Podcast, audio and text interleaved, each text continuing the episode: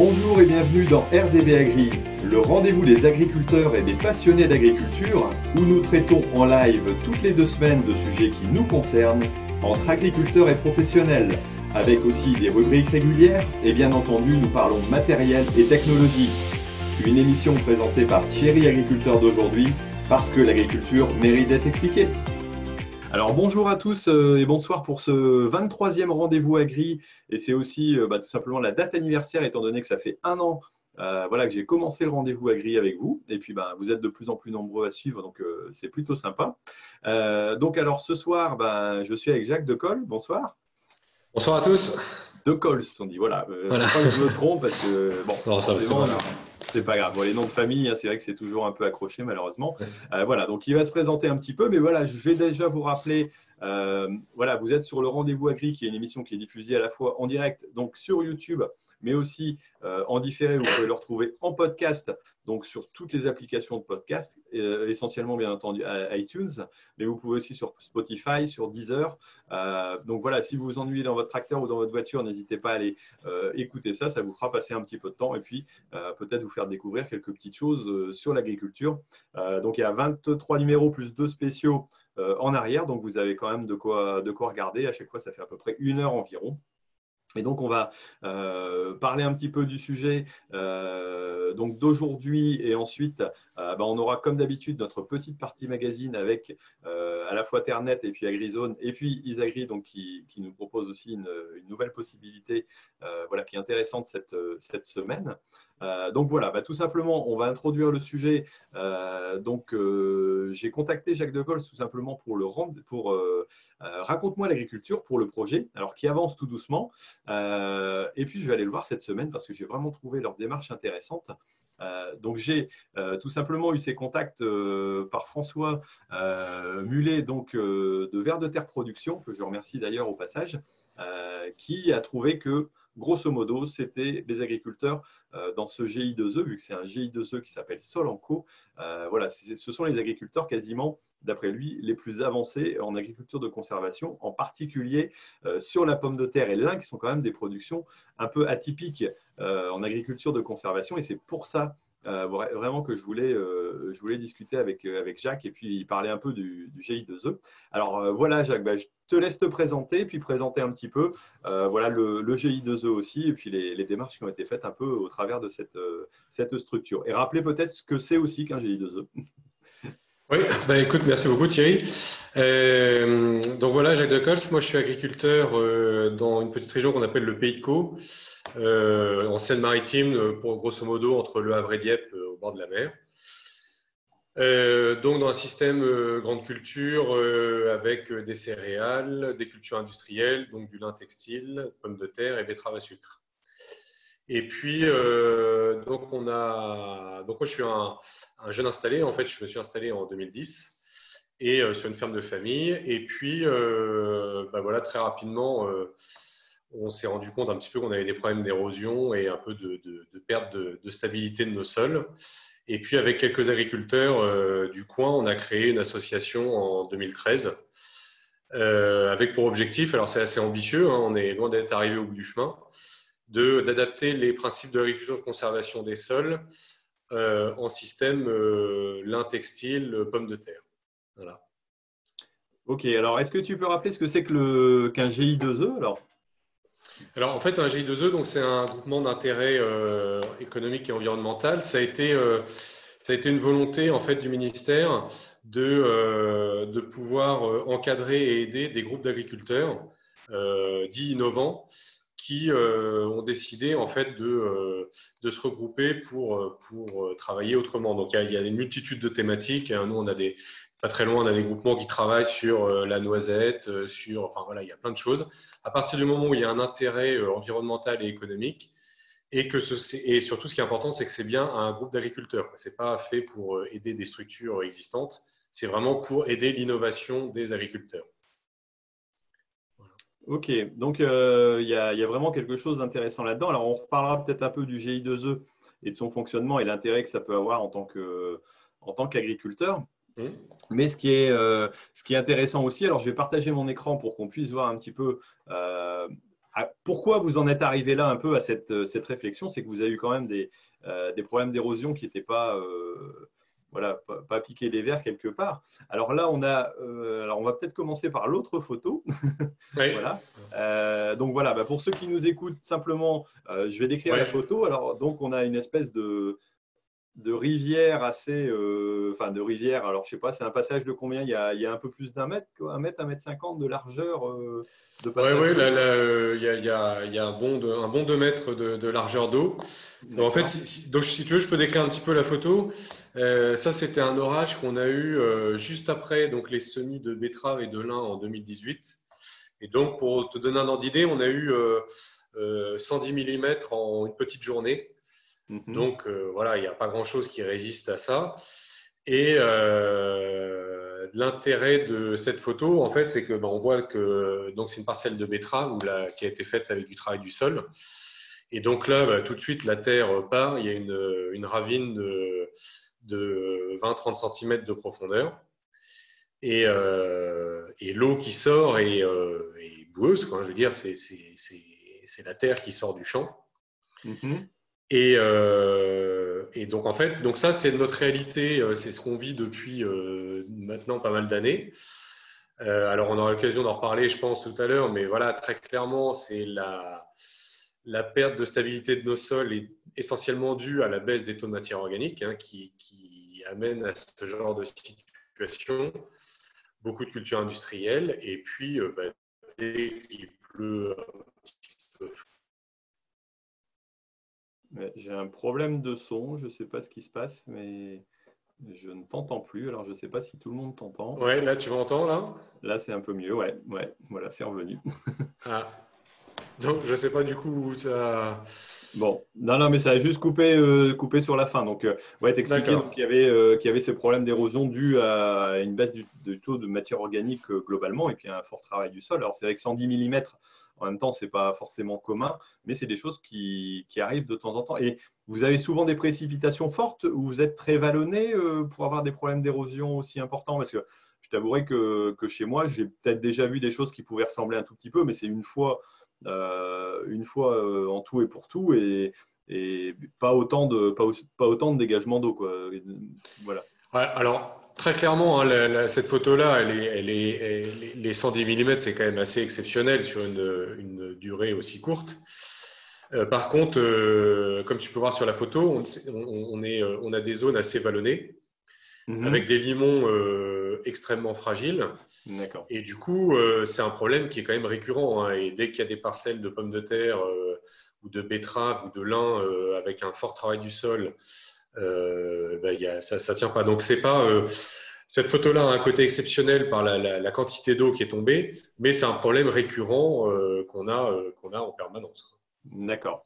Bon, après, ce qui est, ce qui est marquant sur une deuxième photo, voilà, où là, on voit plutôt de l'eau bah, qui est en train de, de ruisseler, hein, parce qu'à un moment donné, 110 mm, on a beau faire ce qu'on veut, mais je pense que le, sol ne l'absorbe pas. Euh, par contre, ce qui est remarquable, c'est que euh, là, on ne voit pas du tout, euh, j'allais dire, de terre. C'est de l'eau claire, on voit à travers.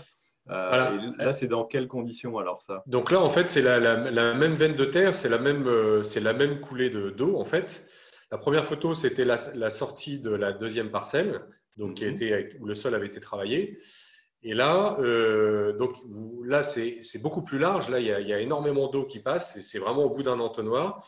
Par contre, c'est sur une parcelle. Euh, alors de mémoire, c'était il y avait du lin et du blé qui avaient été faits en sans labour, enfin en sans travail du sol d'ailleurs en semi direct. Et euh, ce qui était vraiment étonnant, c'est pour ça que je voulais vous montrer cette photo, c'est que bah, l'eau coule, hein, comme tu disais, il n'y a pas de secret, il faut que 110 mm, il faut les évacuer. Mais par contre, il y, a, il y a très peu de particules fines qui sont arrachées au sol c'est de l'eau claire qui coule et il n'y a pas d'érosion. Et euh, si on extrapole un petit peu, on peut imaginer que euh, sur tout ce qui est impact, euh, qualité de l'eau, etc., eh bien, de l'eau qui coule de cette façon-là n'a pas les mêmes conséquences que l'eau qui coule telle qu'on a vu sur la première photo. Mmh, d'accord, d'accord. Donc on est ouais, sur des, conditions, j'allais dire particulières, mais on voit déjà les premiers effets qu'il peut y avoir. les premiers effets donc il peut y avoir euh, par rapport à, une diminution du travail du sol. Alors, est-ce que tu peux voilà, nous, nous, indiquer un petit peu les, démarches donc, qui, ont été, qui ont été faites progressivement depuis, 2000, depuis 2013 euh, pour en arriver, j'allais dire, euh, à maintenant progressivement quoi? Alors, euh, donc en fait, du coup, pour faire simple, 2012-2013, on a eu un hiver très, très arrosé, très compliqué, des arrachages de patates qui en finissaient plus, des arrachages de betteraves extrêmement compliqués. Et donc de là est née la prise de conscience un peu et la création de Solanco, donc euh, ce groupe d'agriculteurs qui, qui, euh, qui, a décidé de, de, faire un petit peu autrement. Alors, euh, comment on adapte l'agriculture de conservation des sols à des sols de limon fragiles avec des cultures industrielles? Bah, La première porte d'entrée, ça a été les couverts végétaux. Voilà, très clairement, on s'est dit, bon, aujourd'hui, réduire le travail du sol sur la patate, sur le lin, c'est. Enfin, sur le, lin, on est à peu près au point, mais sur la patate, c'est pas forcément évident. Allonger les rotations, parce que donc, je rappelle, les, trois grands principes d'agriculture de conservation des sols, c'est couverture permanente des sols, euh, non-travail du sol et allongement des rotations. Bon.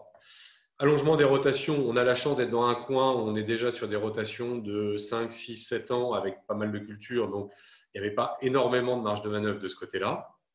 Réduction du travail du sol, ben, on le fait sur tous les précédents qui permettent de le faire. On fait des, on fait des blés en semi-direct sous couvert, etc. Mais par contre, sur ce qui est de la pomme de terre, euh, on a encore du mal. Et euh, par contre, du coup, on s'est dit la porte d'entrée la plus facile, c'est les couverts végétaux. Donc, on a commencé à bosser là-dessus. On a fait des, formations au départ, euh, notamment avec Conrad Schreiber, avec François Mullet, avec Victor Le Forestier, qui nous ont pas mal aidés pour essayer de passer du couvert, euh, je dirais, du, couvert réglementaire au, couvert qui devient un vrai atout pour le, pour le sol et la vie du sol. Et puis, bah voilà, donc euh, petit à petit, on s'est formé, on a cheminé. Donc, on a répondu à un appel à proche des CASDAR. Donc, c'était des financements lancés par le ministère de l'Agriculture pour, euh, enfin, sur fonds européens pour, pour les groupes d'agriculteurs innovants. Donc, on avait été sélectionnés, ce qui nous a permis d'avoir une animation par le CERF France, parce que c'est quand même hyper important d'avoir euh, un animateur ou animatrice qui nous, qui nous aide euh, dans le, suivi des tours de plaine, du suivi administratif, de tout ça. Et puis voilà, et puis du coup, on continue à avancer. On est une quinzaine d'agriculteurs et euh, bah voilà, maintenant on se forme. L'idée, c'est un tour de plaine tous les mois et puis profiter des périodes hivernales pour faire le maximum de formation. D'accord. Donc, quelque part, la démarche a été, a été progressive aussi. Euh, comment, j'allais dire, euh, comment vous avez abordé euh, le fait de dire comment il faut absolument qu'on aille jusqu'au bout en allant sur de la pomme de terre et de lin pour que toute la rotation soit, soit couverte. Et quels ont été vos premiers tests dans ce, dans ce type de production alors? Alors en fait, le, le, le, préalable, c'était de maintenir ces cultures, très clairement qui sont des cultures à bonne valeur ajoutée, qui sont le pilier économique euh, des fermes du coin. Donc, euh, l'agriculture de conservation des sols en système purement céréalier, ça marche. enfin, il y a d'autres coins en France qui le pratiquent depuis de nombreuses années. Donc nous, voilà, l'enjeu, c'était de dire, on ne va pas adapter nos cultures à l'agriculture de conservation des sols, mais c'est bien l'inverse, parce que euh, on peut, on peut pas dire euh, à nos, à nos voisins, à collègues, bah, écoutez, on a un super, on a un super, euh, une super façon de travailler. Par contre, vous pouvez plus faire de l'intextile ou de patate. C'était pas jouable. Donc, il était vraiment important de, de, de bien dire que c'était adapté à notre système et à notre, à notre, à notre petite région. Et du coup, j'ai oublié la deuxième partie de ta question, qui était. Donc, comment, par, par, quoi vous avez commencé, j'allais dire, les premières étapes d'essai dans, dans, ce type de ah, oui, production oui. Quoi? Oui, voilà. Euh, du coup, donc, euh, euh, la, grande question, c'est une fois qu'on a fait des gros couverts, quel est l'impact avant l'un enfin, avant et avant pomme de terre? Alors, avant l'un, la grande question, c'est gestion des résidus azote. Voilà, le lin est une plante qui, qui souffre énormément d'une carence, mais souffre énormément d'un excès. Donc, le pilotage de l'azote et des différents des, différents nutriments n'est pas évidente à mener. Donc, c'était quand même le gros enjeu, c'était ça. Donc, quel est l'impact du couvert? Quel couvert? Quand le détruire? Comment le détruire? Et puis, ensuite, euh, pour la pomme de terre, c'est un peu les mêmes questions, avec aussi la grande question de la qualité de présentation. Voilà, euh, donc dans Solanco, il y a des producteurs de plantes de pommes de terre, donc un petit peu moins de pression sur la, je dirais, la qualité de présentation des pommes de terre. Mais il y a des gens qui produisent de la, pomme de terre sur le marché du frais. Donc là, là, effectivement, il est indispensable d'avoir une bonne présentation. Et quel est l'impact du couvert? Et voilà, donc là, c'était des gros enjeux. Donc, on a essayé, chaque agriculteur du groupe, en fait, s'est engagé à faire au moins un essai par an.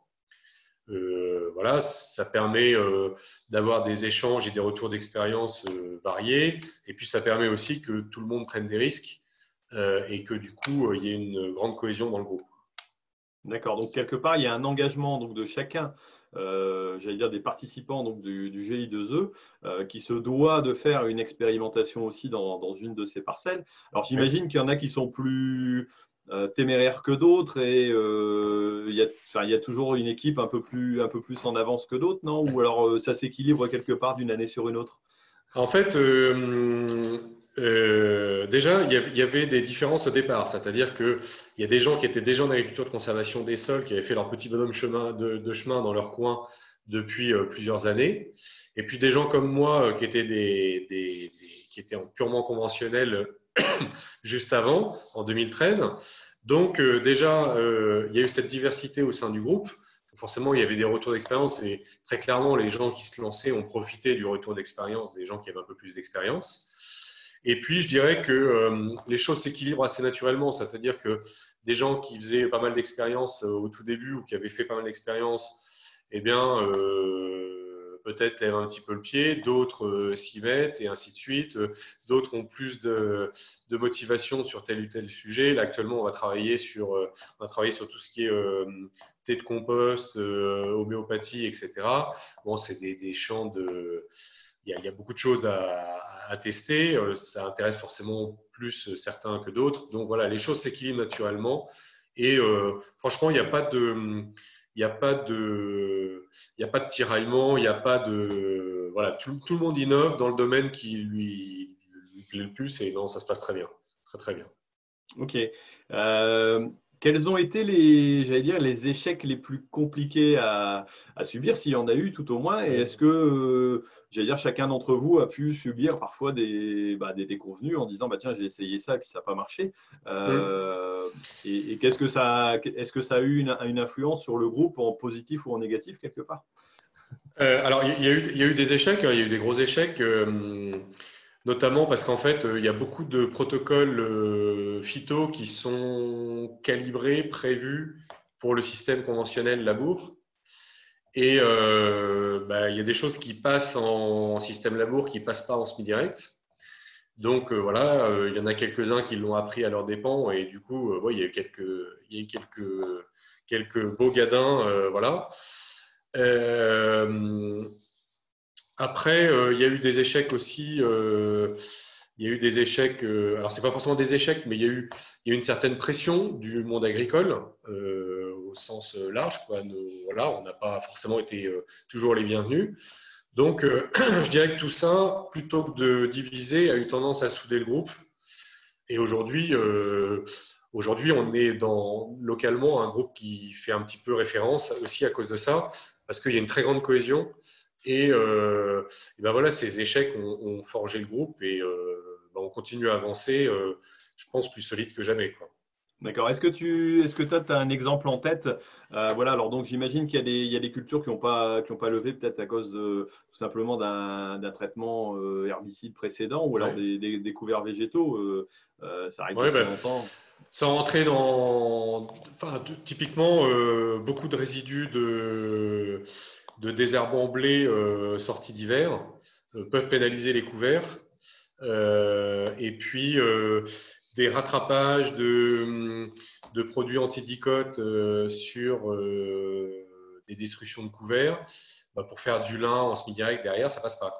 Hum, hum. Voilà. Donc là, vous avez dû euh, réapprendre à, à gérer les, les, interventions précédentes pour, pour plus avoir ce problème-là. Quoi. Bah, en fait, c'est-à-dire qu'on on, nous l'avait très bien expliqué dans les formations du départ, mais c'est quelque chose qu'il faut toujours avoir à l'esprit. C'est qu'en fait, ce qui fait la force de l'agriculture de conservation des sols par rapport à le semi-direct comme il a pu être pratiqué dans les années 90, c'est que c'est vraiment une approche système. C'est-à-dire que ce n'est pas un levier qu'il faut changer. Euh, arrêter le travail du sol sans les couverts végétaux, ça ne marche pas. Euh, vouloir restaurer la vie du sol sans lever le pied sur les phytos, ça marche pas. Euh, j'ai dit quoi? J'ai dit réduire le travail du sol sans, lever, sans mettre des couverts. Pardon. voilà. Travail du sol sans couvert, ça marche pas. Euh, vie du sol sans, avec plein de phytos, ça marche pas. Donc voilà, il faut vraiment construire toute sa rotation. et puis voilà, avoir conscience que le passage de bend à l'arrachage des patates aura des conséquences sur le lin dans deux ans. Euh, du coup, il faut travailler sur le couvert qui va suivre euh, pour essayer de rattraper une situation. Enfin voilà, il faut vraiment avoir une approche, euh, voilà, le, sol dans sa globalité et, et, pas seulement changer un levier d'action par-ci par-là. D'accord. Euh, bah là, je vais repartager mon écran tout simplement pour montrer euh, une autre photo euh, voilà, que tu, tu m'as envoyée, qui est peut-être un peu plus sympa que, voilà, que, que, les premières où on a vu beaucoup d'eau beaucoup qui coulait. donc là, c'est un engrais vert alors multi-espèces. c'est quoi? C'est facili, moutarde, et après, il y a, il y a encore pas mal d'autres choses. Oui, oui, oui. Faceli, moutarde, il doit y avoir de l'avoine brésilienne, il y a de la, il doit y avoir de la veste. Mm. Alors, on va peut-être pas tout voir parce qu'il y a toujours une ou deux espèces qui prennent le dessus. Mais grosso modo, il y a toujours 5, 6, 7 espèces dans les, euh, dans les couverts. D'accord. C'est un, un, minimum d'avoir 5 euh, à 6 espèces différentes? Euh, bah, Disons qu'on travaille beaucoup sur la. D'une part, sur la complémentarité des systèmes aériens. il y a toujours une espèce qui va servir de tuteur à une autre. Mhm. Donc en fait, euh, ça se complète pas mal. Il y a une complémentarité des systèmes racinaires aussi. On va avoir par exemple les graminées qui avoir des systèmes fasciculés en surface très structurants pour euh, par exemple les cultures de printemps type lin. Et puis à l'inverse, des racines pivotantes de crucifères ou de radis qui vont aller structurer un peu plus en profondeur. Donc c'est important d'avoir euh, la combinaison de plusieurs espèces. Ok. Et est-ce que vous avez des espèces adaptées en fonction de, j'allais dire, la culture qui va suivre ou euh, en fonction du, précédent? Ou alors c'est des mélanges que vous réalisez, j'allais dire, de façon assez, assez globale sur l'ensemble de l'exploitation, euh, quelle que soit la, culture qui suit? Alors au début, on a fait pas mal d'essais euh, pour essayer d'identifier tel ou tel couvert qui pouvait poser problème, qui pouvait pénaliser la culture suivante. Mm-hmm en fait, on s'est rendu compte que, euh, alors on travaille encore sur euh, la pomme de terre, puisque euh, alors il y a la date de destruction qui joue. Peut-être que certains couverts peuvent avoir un impact aussi sur, sur le développement de la pomme de terre. Donc il y a beaucoup de pistes encore de travail là-dessus. Après, moi personnellement sur la ferme, je me suis rendu compte que quand il y a un panel à peu près riche et diversifié de plantes, les choses s'équilibrent assez naturellement. Et moi, je travaille beaucoup plus sur la date et la façon de détruire les couverts que sur le type de couvert en lui-même. Après, ce qui est certain, c'est qu'il faut éviter d'avoir euh, trop d'un seul type d'espèce, d'un seul type de plante. Par exemple, j'évite les couverts euh, extrêmement chargés en graminées euh, mm-hmm. avant l'un parce que c'est pas toujours facile à gérer, la destruction est pas simple, etc.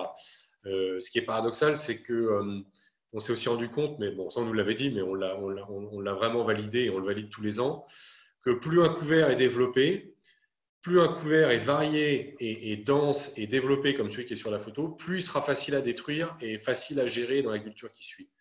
Donc c'est là où il faut euh, changer de logiciel. Au début, les techniciens nous disaient bon, avant là, vous faites un petit couvert, vous détruisez tôt parce qu'il ne faut, surtout pas gêner la, culture qui suit. En fait, euh, on se rend compte que c'est un peu l'inverse. Un, un, couvert tel qu'il est là, là, par exemple pour information, par exemple, le couvert qui est là, euh, c'était un gros couvert hein, qu'on a estimé, on a pesé à, je ne sais plus, je crois 6 tonnes ou 6 tonnes et demie de matière sèche. il a été détruit au mois de février par euh, roulage et c'était avant du lin. D'accord. Enfin voilà, c'était, on aurait pu se dire qu'on était quand même assez joueurs. Euh, quand j'ai semé mon lin au mois d'avril, euh, il restait rien. D'accord. Donc, par contre, j'avais un couvert parce que j'avais pas réussi à semer un multi-espèce, donc j'avais un couvert uniquement d'avoine sur une petite bande à une largeur d'un pulvé. Cette bande-là a été compliquée à gérer et le lin a souffert derrière. Donc voilà, c'est vraiment le. Il faut éviter d'avoir trop d'une seule espèce il faut mieux panacher, euh, ça, limite les risques. Ok. Est-ce que, là, le fait d'avoir un couvert, vraiment développé, euh, il s'est détruit vite parce que vous avez un sol actif et donc qui a, permis de, euh, j'allais dire, de, le dégrader rapidement Ou alors, j'allais dire, dans tous les sols, même si on a un bon développement, on aura forcément une bonne dégradation, étant donné que s'il y a bon développement, il y a bonne dégradation suite à, la richesse du sol en soi aussi. Alors, J'aurais été content de te dire que c'était parce qu'il y avait une vie du sol extraordinaire dans mes sols et que voilà. Mais en fait, j'ai quand même pas beaucoup de recul en agriculture de conservation des sols. Et en fait, on se rend compte que ça répond très très vite. En fait, dès qu'on met de la nourriture pour la vie du sol en surface, euh, bah en fait, les, principalement les vers de terre, parce que c'est la partie immergée de l'iceberg, c'est ce qu'on voit. Bon, après, il y, a, tout le reste euh, qui est difficile à quantifier. Bon, en tout cas, sur la partie visible, qui est les vers de terre, ça revient extrêmement vite et, euh, et ça bosse, ça bosse, ça bosse très vite. Quoi, hein, je veux dire, donc euh, la vie du sol revient très vite euh, et, par exemple la parcelle sur laquelle il y a eu ce couvert-là, elle a, euh, elle a trois années de recul en agriculture de conservation des sols. D'accord. Donc, à l'échelle de la restauration de la vie d'un sol et de la restauration d'un sol, c'est pas grand-chose. Mmh, donc, mmh. donc ça, ça, revient très bien. Et bon, par contre, ce qui est quand même très important, et ça, il faut vraiment le préciser, euh, la, ça, je, ça, fonctionne dans la mesure où on laisse le couvert en surface. Quoi. Oui. Euh, voilà, je pense que si on met un couvert comme ça au fond d'une raie de labour, c'est peut-être plus compliqué à gérer. Quoi. Mmh, mmh. Quelque part, il y a toute une démarche. Alors, euh, on va en venir un petit peu après, peut-être à, nous poser une espèce de rotation. Alors, il y, a, quelques personnes qui nous suivent. on est combien à 116 en direct sur YouTube. Donc, il y a quelques commentaires. Alors, si vous avez des questions, allez-y. Euh, mettez-les et puis je vais essayer de les noter pour, euh, pour pouvoir les poser donc à, Jacques. Et euh, donc là, on va, on va regarder un petit peu la, la, deuxième photo. Alors ça, c'est un, c'est un matériel donc dans un couvert multi-espèces aussi où il y a un rouleau FACA à l'avant si je me trompe et puis à l'arrière c'est un semoir de semi-direct. alors j'ai pas, je vois pas la marque, c'est du. Alors c'est un, un Weiderstadt, c'est pas un pur semoir de semi-direct. D'accord. Mais en fait, dans nos sols de limon qui sont très faciles à, à, travailler. En fait, je l'utilise comme un smart de semi-direct. En fait, je relève les, disques de travail du sol et je mhm. n'utilise que les éléments semeurs derrière. En fait. Donc, j'arrive à faire du SD avec. Et puis, euh, donc là, euh, donc pour ceux qui ne voient pas la photo, c'est un, couvert de moutarde. donc, c'était de mémoire, ça devait être après des pois, je crois. D'accord. C'était après des pois, donc interculture courte. J'avais semé un mélange de moutarde et de radis fourragé. Mhm. Et puis, euh, on est venu semer en direct dedans euh, début octobre. Donc, il y a le rouleau FACA devant le tracteur et puis le semoir derrière. Et on sème à, aux alentours de 7 km heure. Euh, donc, on sème du blé. Ok, ok. Donc, il y a, il y a ouais, c'est, j'allais dire, il y a une adaptation au niveau des, couverts en fonction du type, du type d'interculture qu'on peut avoir. Et, En fait, l'idée, c'est vraiment que euh, même en interculture courte, même une interculture courte vaut le coup d'être semée. Je veux dire que dès que, même s'il n'y a pas un très gros développement de biomasse, bon là, là la météo nous avait permis, on avait lu de, l'eau euh, au mois d'août, donc le couvert était assez sympa, mais euh, ce n'est pas toujours le cas. Mais en fait, on se rend compte que même une petite moutarde qui fait 20 cm de haut, eh bien, il y a déjà, il y a déjà des racines, il y a déjà une symbiose avec le sol qui s'est remis en route. Il y a déjà certainement des mycorhizes, des tas d'éléments qui se sont mis en route. Et euh, bah, dès qu'on vient pour se mettre en direct dedans, tout ça euh, profite à la culture que l'on sème. Donc maintenant, systématiquement, euh, même si c'est pour une interculture courte d'un mois et demi, deux mois, je sème un couvert. Et j'ai pas réussi à le faire cette année, enfin l'année dernière maintenant. Et il y a deux ans, on avait même réussi à semer, donc après des, pommes de terre de plan, arraché, donc le plan arraché un peu plus tôt quand même on avait semé une moutarde, moutarde radis, et on avait semé du blé en direct dedans, et c'était euh, c'était super sympa. Euh, c'était ma meilleure parcelle de blé. Quoi. Donc, euh, enfin vraiment, il faut, faut, profiter de chaque chaque créneau, chaque opportunité de semer un couvert. Ok. Est-ce que tu peux redonner un petit peu le, j'allais dire, une rotation que vous avez régulièrement au niveau de l'exploitation pour voilà comment vous intercalez euh, les couverts, euh, voilà une rotation type on va dire, mais euh, bon j'imagine qu'il y, a forcément des, variantes en fonction des parcelles, mais bon quelque chose qui pourrait être cohérent dans, un suivi Et puis aussi, surtout, les, les dates d'implantation de, de, semis, par exemple, des, des couverts végétaux, parce que j'imagine que c'est important, je pense, c'est un sujet qui... Alors, aujourd'hui, dans le système actuel, en fait, on a, moi, j'ai pas tellement euh, chamboulé ma rotation, donc c'est un système qui est toujours assez classique, euh, avec en, tête d'assolement euh, betterave ou colza, suivi d'un blé, suivi souvent d'un lin, suivi d'un blé, suivi d'une pomme de terre. Bon, mais ça, c'est en train de pas mal évoluer. Euh, on a une formation bah, justement avec François Mullet, là, euh, il n'y a pas très longtemps, qui nous a encore chamboulé le cerveau. Là, avec, euh, voilà, donc ça va être amené à, pas mal évoluer. donc, typiquement, on alterne culture de printemps, culture d'automne, avec donc les intercultures longues. Ça va être après les céréales, donc c'est semis aux alentours du 15 août. Donc c'est au cul de la batteuse. Au cul de la batteuse, voilà. Donc ça c'est primordial. Euh, voilà, moi, euh, très clairement, je me suis fait avoir euh, cette année, enfin l'été dernier. J'étais mal organisé, j'ai pas, j'ai perdu une semaine, dix jours après la moisson. c'est à couper au couteau. Il y a deux fois moins de biomasse entre les couverts semés au cul de la batteuse et, et ceux où j'ai un peu traîné. Quoi. Donc c'est c'est hyper important. Donc, au fur et à mesure que 15 août, vous, votre récolte se fait assez tardivement hein, la moisson, euh, parce qu'on a des gens de toute la France qui nous regardent. Donc, euh, donc voilà, nous, on, est le dernier coin de France à moissonner. Hein. Je crois qu'on moissonne encore après toi. Donc, euh, voilà, c'est. en grosso modo, c'est entre le 1er et le 15 août. Quoi. Ouais, ouais. Donc, là, c'est vraiment tout de suite derrière le plus vite possible quoi, euh, après, la, après la moisson. Donc là, du coup, dans l'hypothèse où c'est une euh, culture de printemps derrière, donc interculture longue, donc là, on sème euh, un couvert multi-espèces comme celui qu'on a vu en photo. et puis, on va essayer de l'emmener aux alentours de janvier-février. L'idée, c'est de profiter d'un créneau de gel pour le rouler, histoire qu'il se détruise, détruise naturellement. Et puis après, le deuxième scénario, c'est les intercultures courtes. Donc après euh, pois, euh, lin ou euh, pommes de terre, où là, on essaye de semer un couvert dès que la parcelle se libère. Alors patate, c'est plus aléatoire, mais lin, pois, ça marche bien. Et donc là, du coup, c'est semis de blé, semis de blé début octobre. Alors, on essaye d'anticiper un petit peu les dates de semis euh, comme euh, là, c'est du semi-direct, euh, on, a, on a quand même beaucoup moins de minéralisation par travail du sol au moment du semis.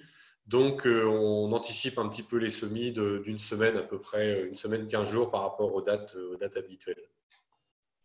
Donc, pour nous, ça fait des semis première semaine d'octobre. D'accord, d'accord. Donc, ça, ça suit quelque part. Vous essayez toujours d'avoir un minimum d'espace au niveau des. Enfin, toujours avoir une couverture du sol, de toute façon. Oui, ouais, ouais. Et donc là, euh, là, on arrive à semer dans le couvert et là, on travaille même en fait sur les associations de culture et puis même euh, dans les céréales. moi, je l'ai fait ça il y a deux ans, ça a très très bien marché. De garder une partie du couvert, j'avais gardé les radis dans le blé et que j'ai détruit euh, avec le programme blé classique pendant l'hiver. Donc là, en termes d'érosion et de, vie du sol, c'est top, quoi, parce qu'on a, on a, on a deux fois plus de biomasse euh, sur le sol. D'accord, d'accord. Euh, alors dans les questions, j'ai euh, comment on fait pour implanter une pomme de terre sans travail du sol? Ah, ça c'est le gros enjeu, ça. Alors est-ce qu'il n'y a réellement pas de travail du sol? Ouais. Bah, je vais être très clair. Hein. Aujourd'hui, on ne sait pas faire. Quoi. Euh, alors, on a, on a, pas mal de géo trouve tout dans, le, dans l'association, euh, donc on essaye euh, plein de trucs de façon, je dirais, artisanale et marginale. Mais très clairement, aujourd'hui, l'idée, c'est de davantage construire et au niveau de, du bilan humique, de la vie du sol, de, de tout ce qu'on peut faire, de tous les leviers d'action qu'on a à l'échelle de la rotation, c'est de davantage construire que l'on va déconstruire l'année de la en fait, il faut déjà qu'on arrive à passer de bilans humiques, enfin, qui sont souvent euh, négatifs dans, les systèmes avec beaucoup de cultures industrielles, à des, bilans humiques euh, positifs. Et puis après, euh, on a quand même des leviers d'action pour limiter l'impact de la patate. Il y en a quelques-uns dans le groupe qui travaillent, qui ont travaillé sur les dates de destruction des couverts précédant les patates et donc qui emmène les couverts très très tard, jusqu'à euh, moins de trois semaines avant la plantation de la patate. Donc là, c'est assez déroutant les premières fois que l'on voit ça, puisque euh, On passe le rouleau FACA, ça, ça reste comme ça une semaine ou deux, et on vient faire les buts à la fraise buteuse. bon, alors voilà, ça demande un petit peu d'ajustement de matériel. Et là, déjà, on a un premier impact, enfin plusieurs impacts très positifs. C'est que déjà, les buts ont une bien meilleure structure, donc tiennent beaucoup mieux à l'érosion. Ça, c'est quand même énorme parce que typiquement, les photos qu'on a vues, là, les, 110 mm euh, le 30 avril, euh, sur des buts de patates qui viennent d'être faites, c'est la catastrophe. Mmh, voilà. Mmh. Donc déjà, on a une bien meilleure tenue de la butte. Ensuite, euh, il semblerait qu'il y ait quand même pas mal d'éléments qui se libèrent quand on vient de détruire un couvert, donc ça permet à la patate d'en profiter. Et alors là, tout ça, je le mets au conditionnel parce que ça, demande à être euh, euh, des essais qui soient répétés, euh, validés, etc. Mais il semblerait quand même qu'il y ait des créneaux de date de destruction de couvert qui soient plus ou moins pénalisants pour la qualité de présentation. Et quand c'est détruit pas longtemps avant, ça serait moins pénalisant que un petit peu plus tôt. Voilà. Donc on travaille là-dessus. Après, on travaille sur les cultures associées avec la patate. Voilà. Alors là aussi, on est en train de, bosser là-dessus. On a fait un gros essai pour euh, tester tous les couverts qui pouvaient euh, résister au désherbant patate pour essayer de faire des associations de cultures. Et puis, bah, le gros enjeu, c'est aussi après l'arrachage des patates. Traditionnellement, dans la rotation, c'est un blé. Mais euh, voilà, un blé semé fin octobre, couvre très peu le sol, il ne protège pas le sol, il ne nourrit pas la vie du sol. Donc euh, là-dessus, il y a, un gros champ d'expérimentation pour essayer de trouver des, associations de culture ou inverser des rotations, ou, enfin voilà, pour, euh, euh, améliorer l'état du sol après les patates. Mais très clairement, sur les gens qui ont des. Alors, après, il y a des gens qui travaillent sur de l'industrie. Là, ils arrivent à simplifier un petit peu le travail du sol. Mais dès, très clairement, dès qu'on a l'enjeu qualité de présentation, euh, voilà, sur la réduction du travail du sol sur la patate, pour l'instant, on est un peu dans une impasse. D'accord, d'accord. Et est-ce que vous avez des, essais de, de, comment, de prébutage euh, euh, d'automne voilà, qui, qui montrent des choses intéressantes ou... Oui, tout à fait. Alors là, il y a un agriculteur là dans le dans l'association qui a fait ça pendant deux ans. Et euh, c'était hyper intéressant parce que la première année, euh, l'essai butage d'automne, je crois, était un petit peu moins bien que le reste de la parcelle. Par contre, l'année dernière, c'était même mieux que le reste de la parcelle. donc, c'était assez sympa. a priori, plutôt correct en présentation. Donc, il avait buté à l'automne avec un couvert, semé un couvert en même temps. Et puis, euh, alors ça avait été assez chaud au moment de la plantation parce que le, il y avait plein de repiquages de couverts.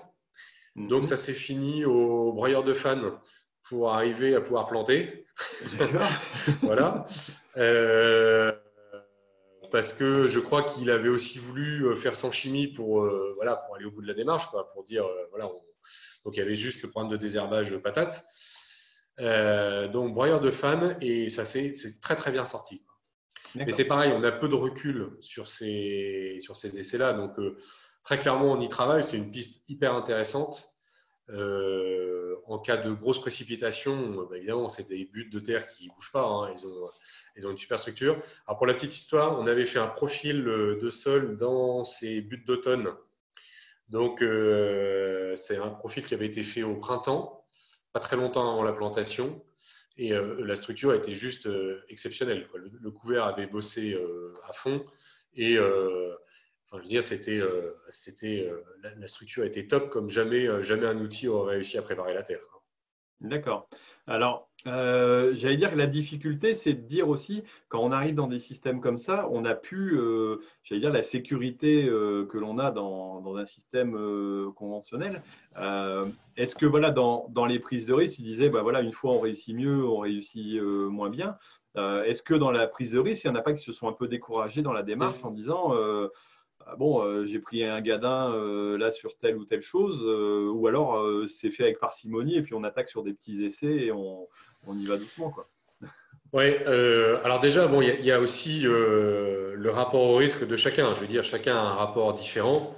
Donc effectivement, il y en a qui, ont, euh, qui vont petit à petit sur des petits essais, etc. Et puis, bon, il y en a qui sont un peu plus fonceurs et qui, qui essayent sur des surfaces importantes. mais alors, tu as mis le doigt sur une question essentielle, hein, le rapport au risque et, et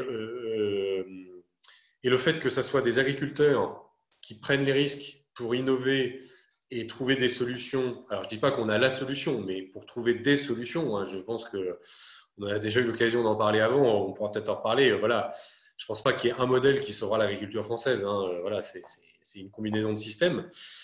Et, euh, mais donc, très clairement, euh, cette innovation, elle est assumée par des agriculteurs et c'est une question qu'on a en permanence entre nous. Quoi.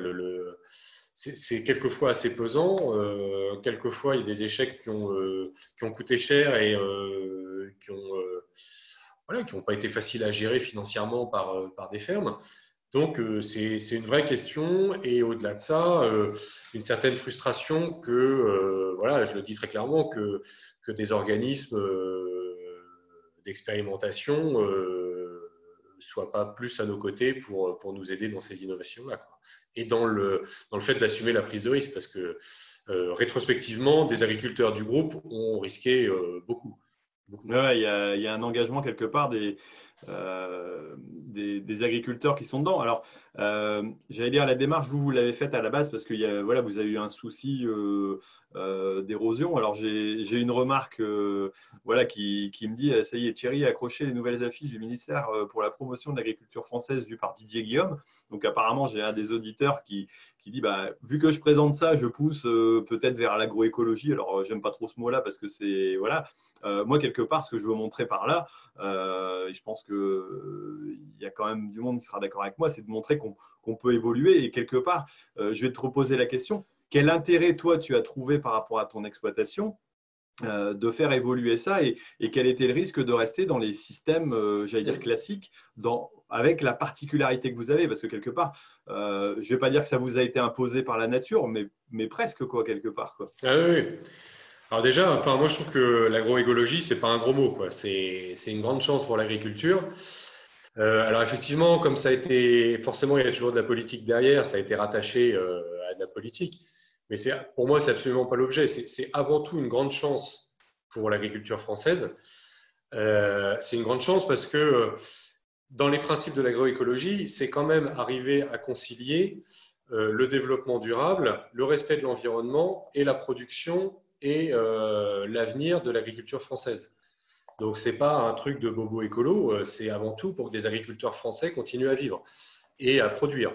L'enjeu, il est là. Donc, euh, je pense que ce n'est pas du tout un gros mot et c'est une grande, une grande opportunité que l'on a. après, moi, personnellement, ça m'a apporté énormément. C'est-à-dire que Déjà, je pense que, alors, dans mon système, dans mes sols, avec mon système de culture, etc., euh, je pense que petit à petit, on va dans une impasse. Euh, moi, ce qui m'a frappé quand j'ai. Donc, comme je disais en introduction, c'est une ferme de famille, donc je connais bien les terres, etc. Euh, j'étais parti complètement sur autre chose, donc je suis vraiment revenu sur le tard dans le monde agricole. J'ai été frappé de la vitesse et de la façon à laquelle ça avait évolué. ça s'était empiré. C'est-à-dire qu'en termes de, de battance, d'érosion, de besoin de puissance pour travailler les terres, enfin, je veux dire, je trouve que ça a énormément évolué euh, dans le mauvais sens. Et donc, moi, je pense que dans, mon système, j'étais, euh, je, pouvais aller vers une impasse. Alors, ça paraît peut-être un peu exagéré ce que je dis, hein, mais euh, moi, en tout cas, c'est comme ça que je l'ai ressenti et que ça a été un des, moteurs à, mon changement. Et puis ensuite, Ensuite, très clairement, hein, c'est moi mon, métier au jour le jour, je le, redécouvre et je trouve que c'est hyper agréable parce qu'on essaye de travailler beaucoup plus avec le vivant. Parce que euh, ce qu'on n'a pas encore dit, c'est que de la porte d'entrée lutte contre l'érosion en 2013, on est allé vers les couverts végétaux. Des couverts végétaux, on est allé vers la réduction du travail du sol. De la réduction du travail du sol, on s'est rendu compte qu'il fallait moins de chimie pour que euh, la vie du sol revienne. Donc, on a commencé à se former sur des méthodes alternatives, sur des tas de, choses à côté. Et donc, en fait, il y a toute une dynamique qui se crée.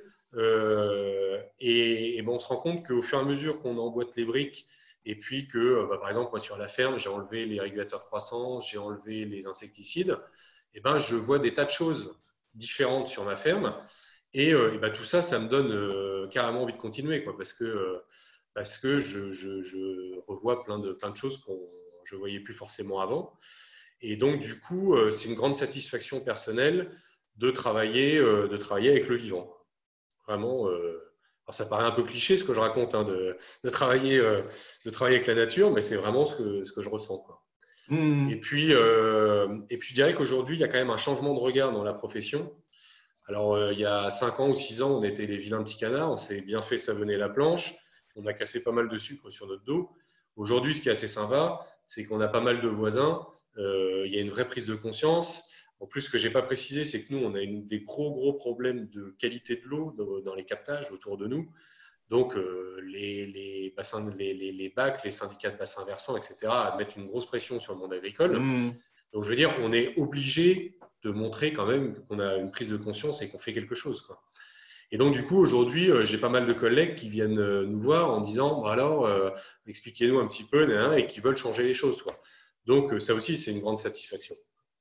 Ok, donc il y a, ouais, il y, a, il y, a, une pression. Alors, que, quelque part, quand tu disais qu'il y a des voisins qui, qui veulent venir voir, alors j'ai paumé le message, mais il y, en a un qui m'a mis euh, Tiens, je suis du coin, est-ce qu'on peut venir voir ce que vous faites? Et puis, voilà. Alors, réponds-moi réponds à cette question. Est-ce que, voilà, est que vous avez des démarches d'ouverture vis-à-vis de l'extérieur? Comment, comment ça se passe euh, le groupe? Alors, du coup, du coup je vais revenir un petit peu sur le fonctionnement du groupe parce qu'en fait, euh, assez rapidement, euh, bah, effectivement, il y a des personnes qui sont venues taper à la porte du groupe en disant bah, C'est super ce que vous faites, on voudrait bien partir avec vous. Et puis, bah, euh, un groupe, quand on est trop nombreux, c'est un peu plus compliqué à gérer, etc. Et puis, euh, nous, du coup, on a plutôt conseillé aux gens qui voulaient se lancer et qui viennent encore nous voir maintenant d'avoir la même démarche que nous, de se regrouper et de monter un groupe en fait, parce que euh, on se rend compte que, euh, tu vois, dans quelques jours, on va avoir une formation sur euh, l'agro-homéopathie. il y a cinq ans, on aurait été incapable de pouvoir aller, d'avoir, d'aller à une formation comme celle-là, ou sur les de compost, ou sur les choses-là, parce que en fait, c'est le fruit de notre cheminement, de nos formations qui nous ont fait entrouvrir une porte, et puis une autre, et puis ainsi de suite. Donc, on s'est assez rapidement dit, intégrer des gens qui veulent se lancer dans le groupe, ça pourrait être contre-productif pour les deux. Contre-productif pour le groupe et contre-productif pour les gens qui risqueraient de prendre peur. Enfin, moi, je sais que j'aurais été, euh, été euh, un peu ahuri il y a cinq ans si j'avais entendu tout ça. Par contre, il y a des groupes qui se montent. Le CERF France a monté une branche un peu euh, R&D qui travaille là-dessus. Et donc là, je crois qu'on en est au cinquième groupe qui s'est monté à la suite de Solanco sur cette thématique-là. Donc, en fait, nous, on est très ouvert pour euh, que les gens viennent à un tour de plaine, etc., voir un peu comment ça se passe, discuter.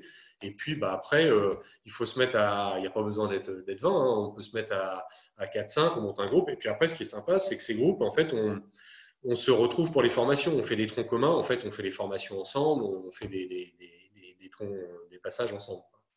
Ok, donc il y, a, toujours possible de découvrir votre démarche. Alors peut-être pas d'intégrer le groupe voilà, euh, tel qu'il est, mais tout au moins de, participer à, d'autres groupes et puis d'avoir des échanges avec vous. Euh, oui, bien sûr. Parce que quelque part, ça, ça SM. Alors, euh, est-ce que tu peux nous dire un petit peu quel a été l'intérêt, l'effet groupe? Alors, bon, tu, l'as déjà expliqué, hein, le fait de pouvoir échanger et puis d'avoir chacun ses petits essais. Bon, je pense que au niveau sécurité, c'est pareil, c'est important de ne pas être seul parce que bon, mm. si tu es seul dans ton coin à faire des essais, je ah pense bah, que tu abandonnes vite. Quoi. Ouais. Bah je pense que la plupart des échecs ont pu être surmontés euh, parce qu'il y avait le groupe. Mm. Et, et puis en plus, il y a aussi une certaine pression de la profession agricole, c'est-à-dire que euh, voilà, dès qu'on sort un petit peu des sentiers battus, et, et je leur jette absolument pas la pierre parce que je veux dire, ils n'ont pas été préparés à ça il y a beaucoup de techniciens qui euh, euh, qui n'ont pas forcément euh, l'appui technique et la sécurité dans leurs conseils pour nous aider sur ces chemins qui sortent un peu des sentiers battus. Donc, bah, quand toutes les semaines, il y a le technicien qui passe et puis qui n'est pas tout à fait d'accord avec toi, qui dit, bah, tu vois, voilà, si tu avais labouré, si... bon, voilà, il faut, aussi être prêt à le, gérer, ça. Et donc, c'est vrai que du coup, le groupe, c'est intéressant. On, se téléphone pas mal, on a un groupe WhatsApp, on échange régulièrement. Euh, voilà, et donc c'est une grande force. Il y en a qui te piquent de temps en temps les clés du tracteur et de la charrue pour pas les labourer. Ça serait tentant, alors que là, au moins, tu as, une assistance. Euh. non, mais voilà, mais c'est important de se serrer les coudes et de se, remonter le moral parce que, bah, tu vois, on a très clairement, euh, là, on a quand même eu un automne, un automne catastrophique. Euh, on a pris, je ne sais plus à combien on en est, je crois qu'on en est à 650 mm de pluie depuis euh, le 25 septembre. Donc, euh, Ouais, parce que ce qu'il faut dire, c'est que, ouais, voilà, vous, euh, il y a des endroits qui ont été bien arrosés, mais vous, toute la bande côtière, et, ça remonte un petit peu même bah, jusque dans le Pas-de-Calais, où il y a pas mal de. Voilà, il y a eu beaucoup de, beaucoup de problèmes, et vous avez quand même réussi à récolter à peu près. Par contre, vous n'avez pas tout à fait tout semé, c'est ça? Ouais, il reste quelques blés à semer, mais euh, comme, comme, beaucoup ailleurs hein, d'ailleurs. Hein. oui, ouais, tout à fait. Et du coup, ce qui est hyper intéressant, c'est qu'en fait, en discutant avec les uns et les autres, on s'aperçoit qu'il n'y a pas un système qui, est, qui, est, qui roule tout seul. C'est-à-dire qu'il y a des parcelles en labour qui sont compliquées et des parcelles en SD qui sont compliquées. Donc euh, voilà, mais c'est important de se rencontrer et de tout ça, de l'échanger. Parce qu'en fait, euh, sinon, si, si, si, on est tout seul, au, tout seul au bout de son champ, moralement, ça peut être dur. Quoi. Mmh, mmh. Euh, ok. Euh, quel, a été, l'intérêt aussi et quel est, euh, j'allais dire, l'intérêt à ton avis, toi, de rentrer dans un, dans un GI2E Alors, il y a un accompagnement. Alors, vous pourriez très bien dire, bah voilà, on, se trouve un animateur de, CETA, de GEDA, de groupe culture, je, ne sais pas où, et puis bah, on va s'en sortir comme ça. Quel a été le plus, j'allais dire, du GI2E Parce que ça permet aussi un financement, quoi. Oui, voilà. Alors, le, gros intérêt du G2E, donc, c'est que c'est euh, euh, un très bon support pour recevoir des financements pour l'animation, pour euh, tout ça, notamment les, fonds européens qui ne sont pas toujours faciles à, manœuvrer, à gérer. Et puis, bah, il y a aussi un intérêt, voilà, faut pas se le cacher, un intérêt aussi pour chaque agriculteur, puisque quand on investit dans du matériel, etc., il y a une petite euh, part de subvention en plus quand on, est, euh, on fait partie d'un GI2E. Oui, il y a une bonification. Oui, mm. ouais, voilà, donc euh, bon, c'est pas négligeable. Et puis, et puis vraiment, il y, a, il y, a, une certaine reconnaissance. Après, nous, quand on, on, on est, on est devenu GI2E, en fait, ça s'est fait assez naturellement. C'est-à-dire que les groupes d'agriculteurs innovants qui avaient été éligibles au fonds CASDAR, il n'y en avait pas eu tant que ça, en fait, au tout début on a été, euh, on a été très fortement incité à basculer euh, naturellement vers le GI2E, puisqu'on était un peu les groupes, euh, j'aime pas trop ce mot-là, mais on était un peu les groupes pilotes pour le ministère pour mettre en place ce système-là. Donc ça s'est fait assez naturellement.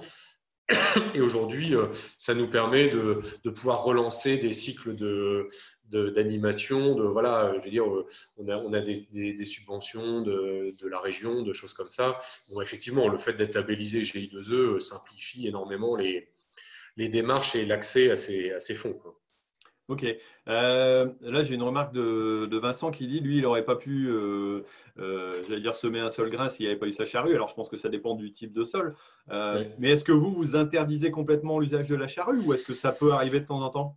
Alors, bah, écoute, c'est très intéressant ça parce que c'est typiquement la réflexion euh, qu'on s'est fait euh, à l'automne là, parce que alors là, on y était, euh, on y était vraiment confronté, c'est-à-dire que on était avec notre bêche dans les dans les champs, on voyait les voisins qui labouraient et qui semaient dans des conditions limites, mais enfin ils arrivaient à semer, et puis bah nous, on n'y arrivait pas ou c'était vraiment moche ou enfin voilà.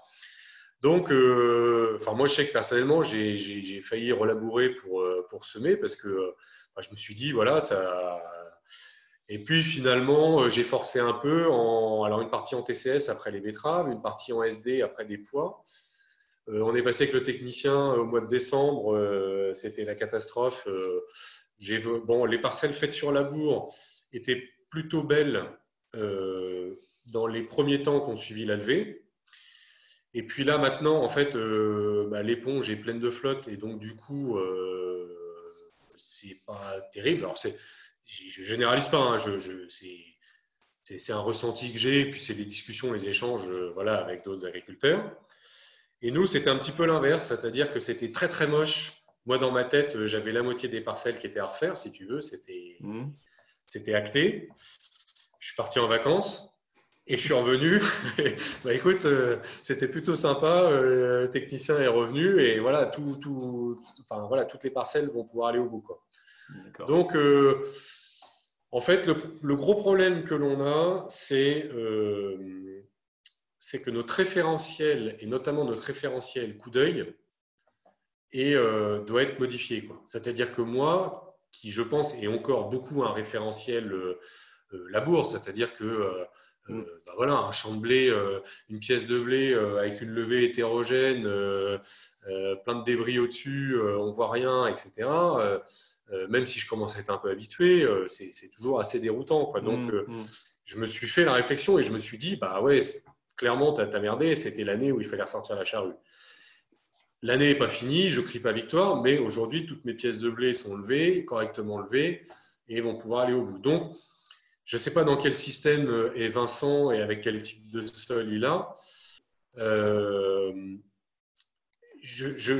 nous, on s'interdit rien, c'est-à-dire que, euh, puis après, il va y avoir les questions de désherbage, je pense qu'on va y venir aussi. Hein. voilà, la question du travail du sol se posera forcément si on nous supprime pas mal de matières actives. Mais mais aujourd'hui, on essaie, en fait, la démarche dans laquelle on est, c'est pas qu'on s'interdit des choses, c'est qu'on se dit, moins on va travailler le sol, plus on va le couvrir, plus on va aider la vie qui l'héberge. Donc si on doit vraiment le travailler, eh ben, on le fera, mais on essaye de faire le maximum pour l'éviter. Voilà, en résumé, notre philosophie, c'est ça. Ok, ok. Bon, de toute façon, c'est vrai que tu travailles avec des, gens euh, voilà, qui ne sont pas forcément des ayatollahs de, du, du non-labour. Euh, voilà, bon, nous non plus. Hein.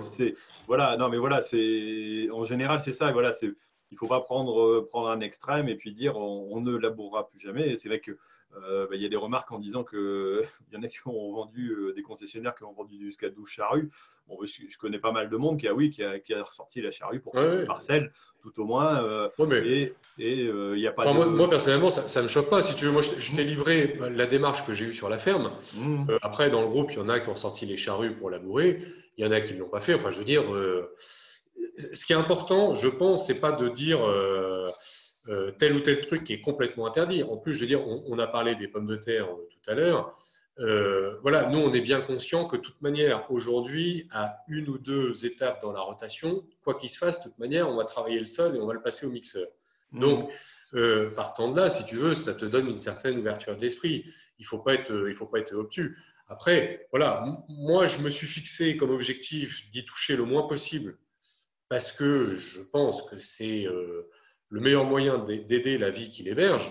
Après, voilà, euh, s'il y a un cas de force majeure, une année compliquée dans certains sols, euh, voilà, moi, sur mes sols, c'est passé, mais effectivement, je comprends tout à fait que dans certaines parcelles, ça passe pas et qu'il faille relabourer. voilà, Là-dessus, je suis pas. Par contre, je pense qu'il y a quand même des trucs qui sont très importants à avoir à l'esprit. Et là, ce n'est pas, c'est pas du dogmatisme, c'est parce que je pense que c'est des erreurs agronomiques. On a parlé des gros couverts, par exemple. Voilà, je pense qu'il est très dangereux, par exemple, de mettre un couvert qui fait 6-7 tonnes de matière sèche au fond d'une raie de labour avant une culture de printemps. Là, pour le hmm. coup, là, c'est un jeu dangereux. Si on veut faire des gros couverts, je conseille très fortement de les laisser au-dessus. Hmm. Hmm. non, mais c'est sûr qu'après, on va retrouver des choses. Euh, qui vont pas forcément laisser du résultat. Et puis on va se retrouver avec, en disant oh là, le couvert, il a, il a fait pire que mieux. Mais forcément, il faut, il faut regérer le système et puis le, savoir l'appréhender. Quoi. Ouais, voilà. Moi, j'ai un copain qui avait fait une avoine, euh, une avoine à 5-6 tonnes. Euh, euh, en système labour, il l'a mise au fond pour faire du lin. bon, bah, je peux te dire que tu sais tout de suite quand la racine du lin est arrivée au niveau de l'avoine. Ça, ouais, là, la, couleur change. Quoi. voilà. Donc, non, ok. Pas trop y jouer. Quoi. Ok, ok, donc bon, plutôt, plutôt intéressant. Euh, j'avais vu une question passer vite fait tout à l'heure aussi, euh, bah, qui n'est qui est pas inintéressante. Alors, euh, on parle de l'arrêt du, du, glyphosate ou l'interdiction, ou alors on ne mmh. sait pas comment ça va, ça va jouer. Enfin, j'espère que ça, ça, ne sera jamais effectif, mais bon, quand on voit ce qu'ils nous pondent de temps en temps pendant les fêtes de Noël on se dit que tout est possible en France, surtout quand les gens comprennent rien à ce qu'on fait. Mm. Mais euh, quelque part, euh, toi, ce, cet arrêt, euh, ça, ça, risque de te, te, changer la vie ou est-ce que vous avez un usage assez limité pour l'instant du glyphosate par rapport à la destruction des couverts? Alors, moi j'avais vu pas mal sur les, les, forums, les réseaux sociaux, etc. quand la polémique sur le glyphosate est arrivée et qu'on a commencé à parler de l'interdiction et que l'interdiction est arrivée, euh, voilà, il y a beaucoup de gens qui ont dit ça va être la fin de l'agriculture de conservation des sols. En clair, euh, bon. Hmm. Euh, c'est certain que ça va compliquer, ça va compliquer les choses. Je veux dire, on ne va pas se voiler la face. Alors, je pense que c'est. Enfin, après, sur la question de l'arrêt du glyphosate, je pense que bon, voilà, on a déjà beaucoup, ça a déjà été beaucoup évoqué. Voilà, bon. D'un point de vue, nous, concret, agriculture de conservation des sols, je vais te faire, je vais te donner deux, je vais te faire une réponse de Normand. voilà. Tombe bien. il, y a, la partie, euh, je dirais, un peu euh, euh, philosophique. J'ai envie de dire, quelque part, ça va être une chance. Alors là, je suis assez provoque hein, dans ce que je vais dire. Faut pas. Là, je vais avoir des commentaires qui vont filer là. Ça, va s'énerver sur les, sur les réseaux. Mais je, je vais aller jusqu'au bout de mon truc. Ça va être une chance parce qu'en fait, aujourd'hui, en fait, l'agriculture de conservation des sols, elle est enfermée, elle est prisonnière de la question du glyphosate. En fait, aujourd'hui, ça se résume essentiellement à ça. Tu as du glyphosate, tu peux faire de la CS, tu n'as plus le glyphosate, tu n'arrives plus à faire de la CS. Nous, c'est ce qu'on nous dit à chaque fois, etc. Or, moi, ce que je vois sur ma ferme depuis 5 ans, euh, où euh, la vie revient, les, j'ai plus d'érosion, j'ai, enfin voilà, mais, franchement, mes, mes, parcelles ont vraiment changé de, changé de tête. Je me dis, une démarche comme celle-là, elle ne va pas s'arrêter juste parce qu'il y a une matière active qui saute. Voilà. Hmm. Il y a plein de monde qui bosse dessus. Il y a plein de, il y a plein de, voilà. Je, pense qu'on trouvera des solutions, etc. Bon, ça c'est la partie un peu philosophique, même si ça va bien nous casser les pieds, si, avec le timing qui est donné, parce que là, pour le coup, à court terme, on n'a pas forcément de solution. Après, d'un point de vue plus concret, euh, nous, on sait, chaque agriculteur de Solanco, en fait, a mis une parcelle ou un bout de parcelle, enfin voilà, ça dépend le rapport au risque de chacun, dans un système sans glypho, en disant, ben voilà, on va essayer de ne pas être surpris par la, réglementation, et on va essayer de travailler sur les couverts, la destruction des couverts, les dates de semis, enfin voilà, plein de leviers d'action qu'on a pour essayer de construire un système sans glypho. Bon. Alors, ce n'est pas parfait, mais voilà, on y travaille, il y a des pistes. Euh, il, y a des choses, il y a des choses sympas. Et puis, on, en parlait tout à l'heure pour le labour. Euh, voilà, s'il faut réintroduire un petit peu de travail du sol, euh, positionner correctement au bon moment pour gérer l'enherbement parce qu'on n'a plus le faut, et eh ben voilà, on fera comme ça. Et puis voilà, c'est quelque part un petit peu dommage parce que bah, chaque fois qu'on fait ça, on, risque de faire un petit peu machine arrière sur du, la vie du sol. Mais voilà, c'est je veux dire, c'est pas, euh, on n'en fait pas, euh, ça nous casse les pieds très clairement parce que euh, parce qu'aujourd'hui c'est quand même une solution qui est hyper pratique et, et, qui sécurise beaucoup de choses. Alors pour répondre à la deuxième partie de ta question sur notre consommation de glyphosate, il y, a, y a un journaliste qui était venu à la maison l'année dernière en plein débat sur le glypho pour un peu nous, nous, tirer les verres du nez et puis et donc du coup en préparant l'interview j'avais un peu regardé mes cahiers de depuis ces dernières années pour voir un petit peu ce qu'il en était réellement de la consommation de, de. Euh, voilà. Et en fait, le, alors c'est pas lié au fait d'être passé en ACS, mais comme on s'est pas mal formé sur euh, des sur des techniques alternatives, sur du, couvert, sur plein de choses, et puis que je me suis formé aussi sur la façon de pulvériser, je consomme moins de glypho que je n'en consommais avant. J'en consomme beaucoup moins qu'avant. Donc c'est ça qui est paradoxal, c'est qu'à l'heure où arrive la polémique, euh, je pense qu'on en consomme beaucoup moins qu'on en consommait avant. Hmm. En fait, à la limite, la polémique, il aurait fallu la, faire il y a 10 ans. Mais hmm, hmm. Euh, je pense qu'on est beaucoup moins consommateur qu'on était avant. Donc, moi, j'en consomme moins. Par contre, c'est clair que c'est ma dépendance qui a augmenté, en sens que euh, bah, un salissement de graminées avant un semis de lin, bah, aujourd'hui, j'ai le glypho pour le gérer. demain, sans travail du sol, ça sera compliqué. Quoi. Ouais, il faudra trouver d'autres palliatifs qui ne sont pas forcément évidents. Et bon, forcément, de toute façon, euh, quelque part, il faut. C'est vrai que je pense qu'il y a un usage qui a été réduit globalement. Euh, il y a encore un intérêt. C'est sûr que ça va, ça va créer des, j'allais dire, des lacunes à, certains moments précis. Euh, alors peut-être qu'il y aura des dérogations, j'espère tout au moins, même s'il y, a, s'il y a une interdiction globale. Mais c'est vrai que ça, ça, peut déstabiliser un système. Et puis provoquer quelques échecs par moment sur, euh, ah sur telle ou telle culture. C'est vrai que c'est. sûr. Bon, et, puis, euh, et puis, si tu veux, c'est la perte du filet de sécurité. C'est-à-dire qu'aujourd'hui, c'est ce que je disais aux journalistes, moi j'en consomme beaucoup moins, mais je suis plus dépendant et je n'ai pas de solution de rattrapage actuellement. Mmh, mmh. Voilà, en système labour, bon, bah, tu sais qu'au pire, tu mets tout au fond et puis tu, vas gérer le problème du salissement à l'année, quoi, ça va aller. Moi, je n'ai pas ce, filet de sécurité-là. Donc, euh, c'est cette dépendance-là qui, est difficile à gérer. Et du coup, je pense qu'il y a une partie des freins qui vont aussi être dans la tête. C'est-à-dire que euh, il va falloir sauter euh, au trapèze en, ayant enlevé le filet. C'est juste, voilà, ça, ça, va être un peu plus technique. Ouais, non, mais c'est sûr. Ok, bon bah écoute, euh, on va passer à la deuxième partie parce qu'on a déjà euh, pas mal. Ouais, on a débordé un peu là. Ça fait une heure six minutes qu'on est en train de discuter, mais bon, c'est intéressant, je pense qu'on pourra encore en parler. Et le pire, c'est que j'avais déjà fait une séance avec toi. Euh, ouais, ouais, on a, j'ai l'impression qu'on n'a pas parlé des mêmes choses, tu vois, c'est génial. Quoi. voilà, non, mais c'est, bien, au moins ça, ça, complète. Et en plus, je repasse cette semaine chez toi, donc on va, on va encore en savoir plus, je vais encore en savoir plus, donc c'est vrai que c'est plutôt intéressant. voilà, donc on va passer à la partie magazine.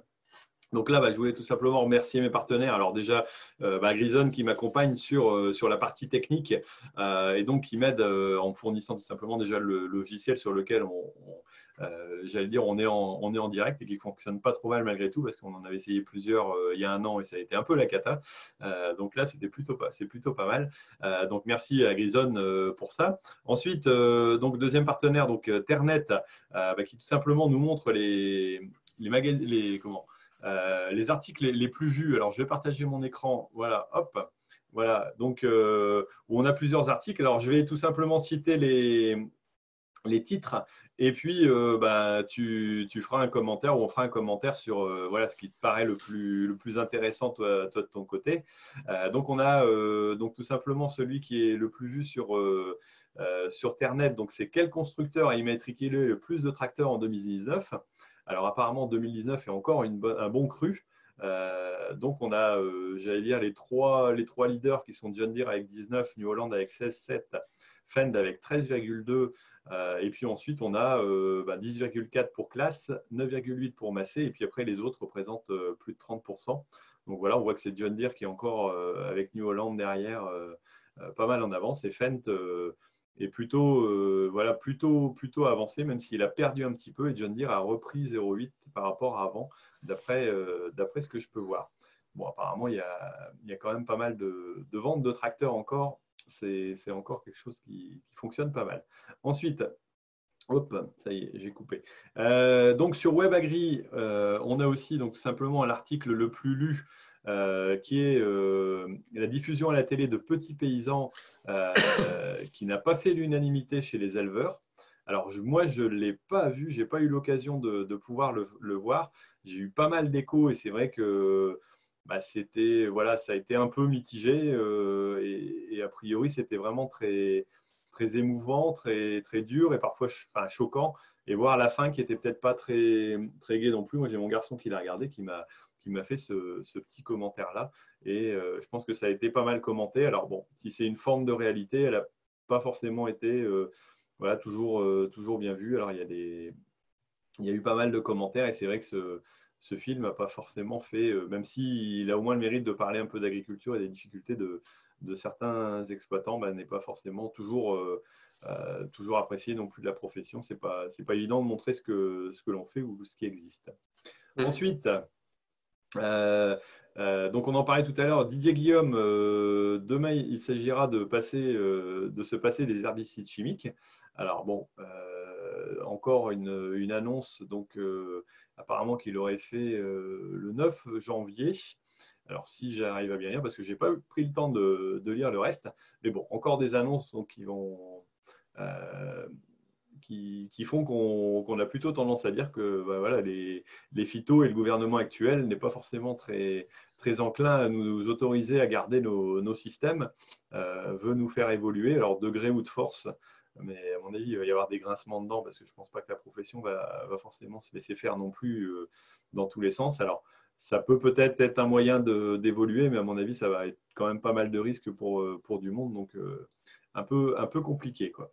Et puis, euh, bah, le dernier euh, sur WebAgri, alors euh, que beaucoup ont vu et voilà de qui, qui, concerne aussi mon copain Étienne, l'intrusion dans l'élevage. Alors là, il s'agissait de graffiti. Alors, je ne sais pas si c'était de la craie ou de la bombe exactement.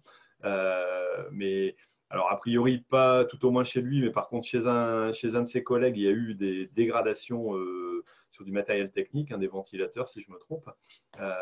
chez, chez Etienne, il n'y a pas eu ce, ce, genre de choses, mais rien que l'intrusion voilà, qu'il a pu avoir chez lui, euh, comme il dit, lui, ça va, il, a à peu près le moral, mais pour sa famille, c'est quand même un peu compliqué, euh, sa femme et ses enfants, parce que ben, de savoir que des gens puissent s'introduire euh, chez d'autres, c'est quand même, voilà, pour défendre une cause, voilà, c'est des abolitionnistes tout simplement de, de l'élevage. Alors, on, voit que ben, quand, quand Étienne, qui a tendance à les titiller un petit peu, euh, bah, peut, se faire embêter aussi là-dessus. Je trouve qu'il y a des, choses qui commencent à être assez dérangeantes et j'espère que bah, quelque part la, police fera son travail par rapport à ça et, évitera genre de ce genre d'intrusion. Alors sur ces articles, qu'est-ce qui te qu'est-ce qui te marque le plus? Oula. Il y en a beaucoup. Hein Il y en a beaucoup. Euh, bon, déjà le premier euh, sur le classement des constructeurs. J'espère que mon concessionnaire euh, n'est pas en train de nous regarder. Bon, je suis désolé, c'est n'est pas grâce à moi que les ventes de tracteurs ont augmenté. voilà.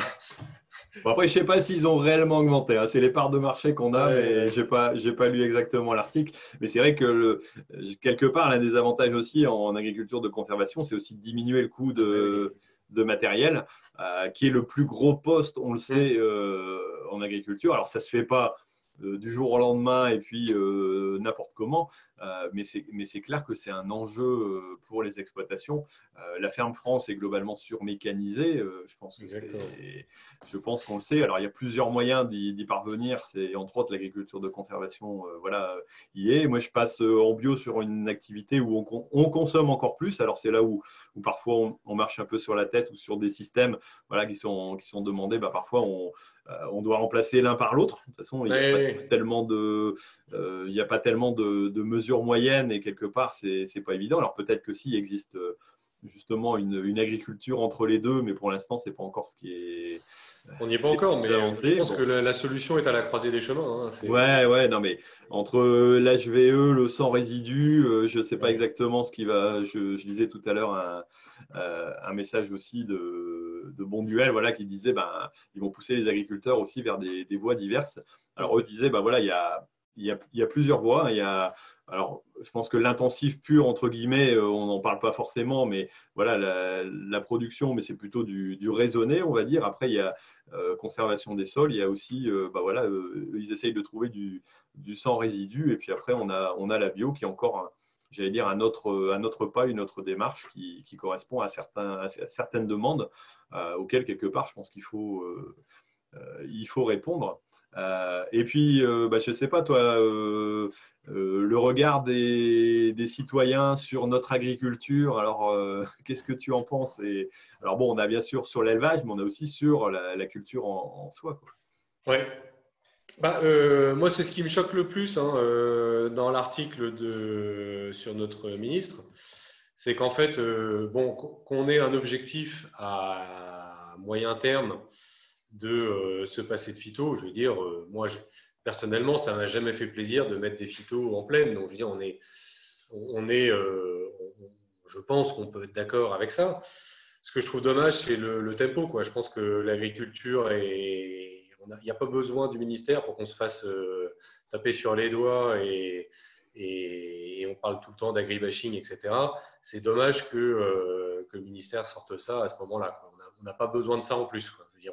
A plutôt besoin d'être euh, d'être soutenu ou voilà plutôt que plutôt que de remettre une couche sur le feu, les médias se, chargent largement de, le faire.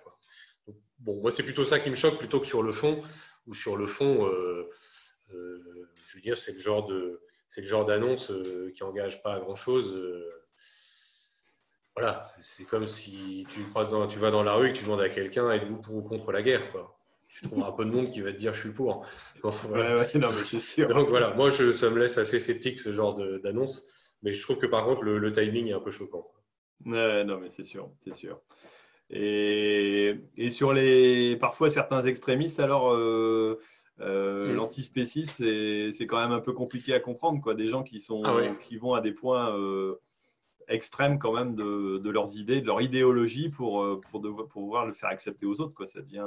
ouais, c'est. Enfin, moi, je trouve que c'est assez révélateur de, de, notre société actuelle. C'est-à-dire qu'en fait, il y a un de nos fondements de notre société qui est ma liberté commence là où s'arrête celle des autres. Et, mm. Mm je comprends tout à fait euh, que des gens peuvent avoir des convictions, mais euh, voilà, aujourd'hui, on vit tous ensemble il n'y a rien qui oblige euh, une archi-minorité à imposer ça aux autres. Et alors, moi, je suis pas du tout éleveur, je connais très peu l'élevage, mais le fait est que pendant les. On est parti pendant les vacances dans le Cantal, dans une ferme d'élevage de vaches salers. Et du coup, on a passé la semaine avec l'éleveur. Et je suis juste reparti en me disant, euh, quand tu vois euh, leur métier au quotidien, la passion qu'ils y mettent, le, dévouement euh, et le soin pris aux animaux, je ne comprends pas qu'on puisse avoir un débat sur le, mal-être animal, la maltraitance animale, etc. Je veux dire, j'ai vu pendant une semaine quelqu'un de passionné, je pense que c'est l'immense majorité des éleveurs en France, et bah, je comprends que ça leur fasse mal d'avoir une polémique là-dessus, parce qu'en fait, euh, ils, sont, ils sont passionnés euh, par leurs animaux, par leur métier, et parce enfin, voilà. donc ça doit leur faire vraiment très mal. Hmm. Non, je pense qu'après, c'est vrai qu'il y a, il y a une chose que j'avais entendue dernièrement et qui, me, qui résonne assez fort, c'est de dire que chacun doit prendre ses responsabilités. Quoi. Euh, quelque part, nous, agriculteurs, c'est vrai qu'on doit prendre nos responsabilités, mais on ne doit pas nous rejeter non plus, ce qui peut arriver. Alors, parfois, ce qui peut se passer dans des, dans des abattoirs où des gens, bah, comme euh, comme partout, il y a des, gens intelligents et des, imbéciles, et pour pas dire euh, d'autres mots, euh, partout, qui ne respectent pas forcément non plus. Moi, je, je, suis tout à fait d'accord aussi. Je pense qu'on aime, on aime nos bêtes quand, on est, quand on est éleveur. Moi, mon père, mon père l'était, et puis il, faisait ça aussi avec amour. Et quelque part, ok, c'est il y, a, il y, a, une partie mort, comme on dit, voilà, d'abattage, mais qui doit être fait avec respect et puis dans des bonnes mmh. conditions, c'est sûr mais quelque part qu'on ne le mette pas non plus sur, euh, sur le dos des producteurs. Bon, après, il y, a toutes ces histoires de soi-disant pollution, des choses comme ça, mais c'est euh, c'est aussi, beaucoup marqué. Et, parfois, les gens, euh, j'entendais une émission tech tout à l'heure que, que j'écoute souvent, et, ils arrivent à, critiquer quelque part voilà, de manger de la viande, alors que le gars revenait du CES, donc il avait été à Las Vegas. Et je me dis, euh, ok, euh, la production de viande consomme peut-être et la production de culture aussi consomme de l'énergie, euh, du pétrole et donc dégage des gaz à effet de serre. Par contre, le mec s'inquiète pas de prendre l'avion pour aller faire quelque chose d'autre. Alors, j'interdis à personne de prendre l'avion et puis de prendre des vacances, hein, c'est humain et il n'y a pas de souci, mais, mais, parfois on reporte. C'est marrant d'arriver à reporter sur, sur un axe comme ça et, et, on se dit bon, allez, c'est facile de critiquer l'autre parce que ben voilà, euh, on connaît pas et on sait pas faire. Alors que il n'y a pas beaucoup de monde qui critique euh, bah, tout à coup les, compagnies aériennes ou euh, alors certains font attention à ce qui ce qui se déplacent moins ou des choses comme ça. Il y a des, il y a des réflexions qui se font quoi. Mais mais globalement c'est quand même c'est quand même assez compliqué. Bon. D'ailleurs, ce que tu me dis, ça me fait penser qu'on a, on a, il y a un volet de l'agriculture de conservation des sols qu'on n'a pas évoqué, c'est le carbone. Oui, et c'est vrai que je en plus je l'ai, je l'ai noté. Ouais, Donc, c'est un enjeu énorme. Oui, alors il y, a, cette histoire de, de 4 pour 1000. Tu, tu connais un petit peu ce, euh, ce principe En fait, euh, grosso modo, c'est d'arriver à passer d'une agriculture émettrice de carbone à une agriculture séquestratrice de carbone. En fait, si on, pour faire très simple, si on remontait euh, les taux de matière organique euh, donc de, ce pourcentage-là, euh, on arriverait à séquestrer, puisque finalement c'est quand même du carbone dans le sol, mmh. on arriverait à séquestrer l'équivalent, le, j'ai plus tellement les chiffres en tête, mais grosso modo, on, compense les émissions des sociétés modernes actuelles. Mmh, mmh. Donc c'est un enjeu, je ne suis pas dans le secret des dieux et dans le secret des chiffres, mais c'est quand même un enjeu qui est, qui est juste énorme. Et, pas seulement de euh, l'agriculture. On parle bien de comment On parle bien des exportations globales euh, de tout ce que l'industrie peut, peut, sortir, quoi. Ouais, voilà, ouais. C'est-à-dire que l'agriculture, qui est décriée et montrée du doigt en ce moment, peut être, euh, enfin, faut, faut, appeler un chat un chat, peut être la solution au problème environnemental de demain, quoi. Mmh, Donc, et le delta, enfin la, marge pour y arriver, elle n'est pas énorme. Hein. Dès que tu remets un petit peu de couvert, que tu réduis le travail du sol, que tu remontes tes taux de matière organique, ça, le, on, a, on, a, eu des modèles de simulation qui ont été faits, la tendance s'inverse très vite.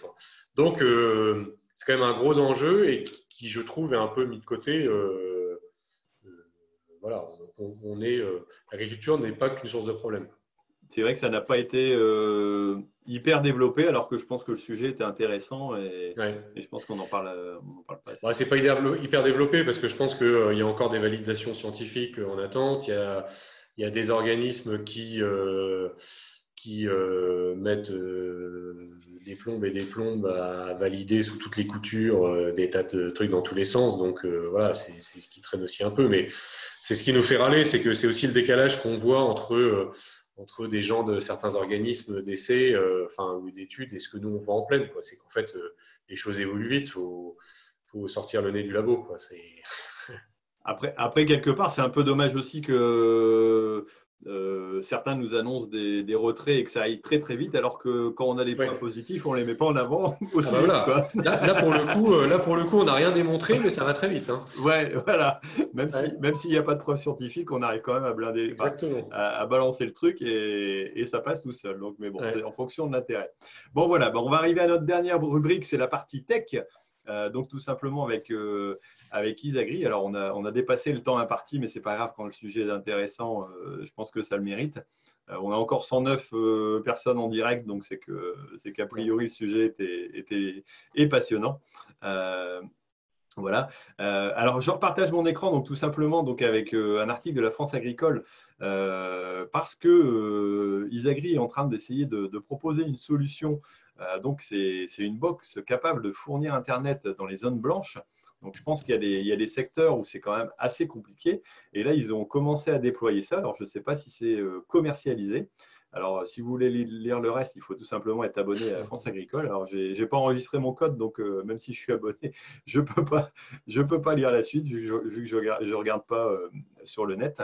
Euh, mais en, utilisant tout simplement un système de cartes 3G ou 4G, voilà, avec un capteur qui va être beaucoup plus puissant que ce que, fait un téléphone, et donc de pouvoir, transformer le système en un voilà, c'est tout simplement une box, une box 3G, une box 4G, hein, mais avec une puissance euh, d'accès qui sera, supérieure et des systèmes d'antenne qui, a priori, euh, va permettre d'améliorer le résultat. Alors, euh, ça, c'est un tweet de mon ami Alexandre qui m'a mis la puce à l'oreille là-dessus, tout simplement parce qu'il il disait qu'il faudrait, qu'il faudrait peut-être que nous, on puisse essayer en tant que YouTuber au niveau upload. Bon, tout à l'heure, j'avais une, ma connexion qui était coupée, ça va, elle est, elle est revenue, mais ça va, j'ai la fibre et puis donc là, maintenant, pour envoyer une vidéo, avant c'était 4 heures, maintenant c'est 4 minutes. Donc euh, voilà. Mais pour celui qui est coincé, euh, voilà, c'est peut-être une solution à étudier parce que ça peut être, euh, ça peut être vraiment quelque chose d'intéressant.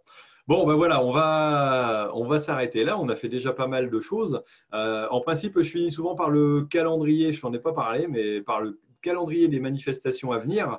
alors, est-ce qu'il y a des, des, manifestations, alors vous, locales ou des choses auxquelles vous participez qui, je ne sais pas, des portes ouvertes, des présentations euh, qui arrivent prochainement ou dans le courant de l'année, tout simplement, pour savoir un peu.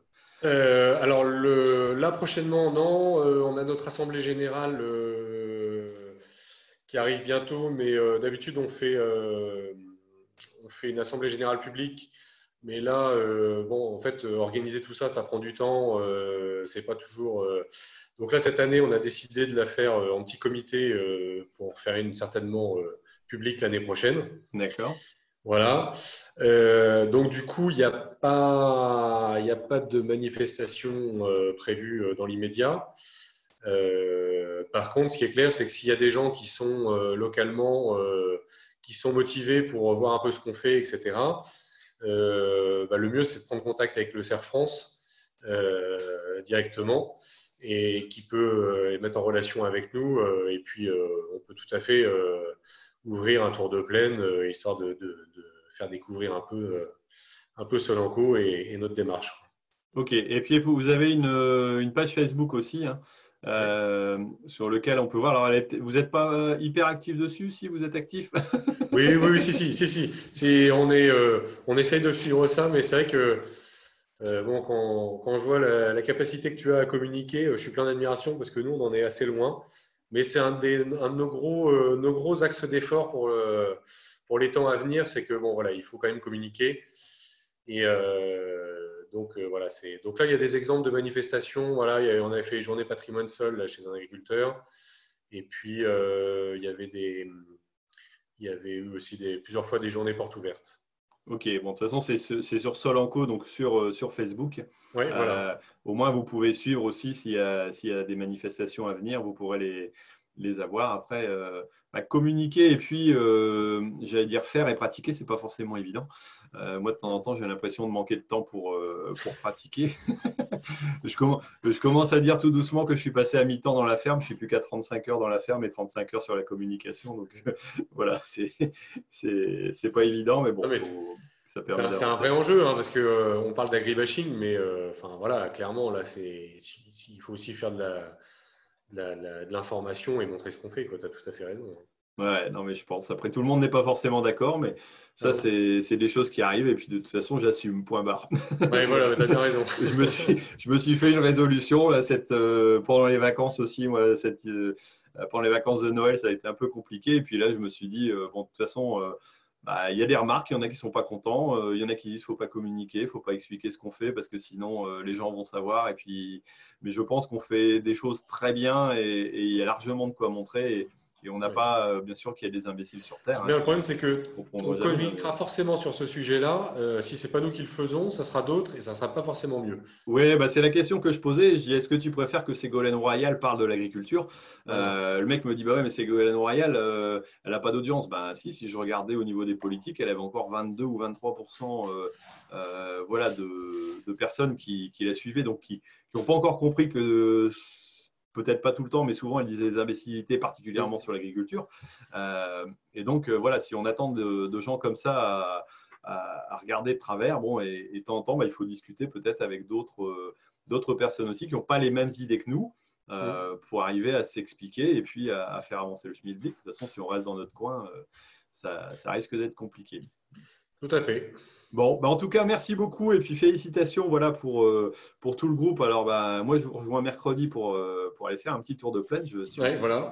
impatient d'arriver chez vous pour, euh, pour regarder ça. Donc, il y aura, il y aura des vidéos. Alors, ça fait partie, voilà, comme je le disais, de, du projet Raconte-moi l'agriculture parce que vous allez forcément être intégré dedans parce qu'il y, y a, cette partie groupe qui est intéressante, il y a cette partie réflexion.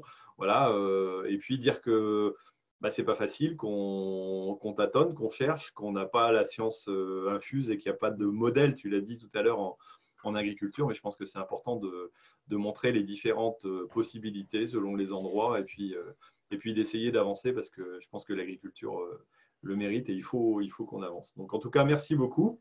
Ben, merci à toi, euh, merci à tous. Voilà, et puis ben, on a eu pas mal de monde qui nous ont suivis, donc il nous en reste 100 voilà, pile qui, qui regardent, donc c'est pas mal au niveau audience. Ça veut dire qu'il y, y, a pas mal de monde aussi qui, qui va regarder aussi derrière forcément le sujet et, et, je pense que c'est intéressant de, de, pouvoir en parler. Donc voilà, ben, merci Jacques et puis euh, bonne soirée. Merci beaucoup, toi aussi. À bientôt et au revoir à tous. Ouais, alors je vais couper tout simplement le live sur YouTube et puis nous on va arrêter, on va continuer pardon à, discuter. Voilà, ça y est. Euh, il n'y a que ceux qui seront, euh, qui regarderont le, euh, comment, qui écouteront le podcast qui, qui, nous entendront. Alors, je voudrais avoir ton retour. Alors, ça va? Ça n'a pas été trop compliqué? Tu avais un peu d'appréhension Oui, oui, oui. ah oui, c'est une grande première. Non, non, écoute, euh, sans problème. Hein. Enfin, c'est vraiment une discussion euh, informelle et du coup, ça se passe. Euh, tu oublies tout de suite qu'il y a, a d'autres personnes qui regardent en même temps. Ouais, voilà. Et en plus, pour tout avouer, j'avais pas trop fait circuler l'information auprès de Solanco que je passais ce soir, mais forcément, il y en a qui ont lâché l'info sur le WhatsApp. Donc depuis tout à l'heure, ça bip parce qu'ils sont tous en train de voilà. Donc euh, ah, ah bah, un champion de la communication ici. Voilà, il en parle même pas à ses potes. tu vas te faire allumer là. non mais j'attendais de voir comment ça se passait avant de.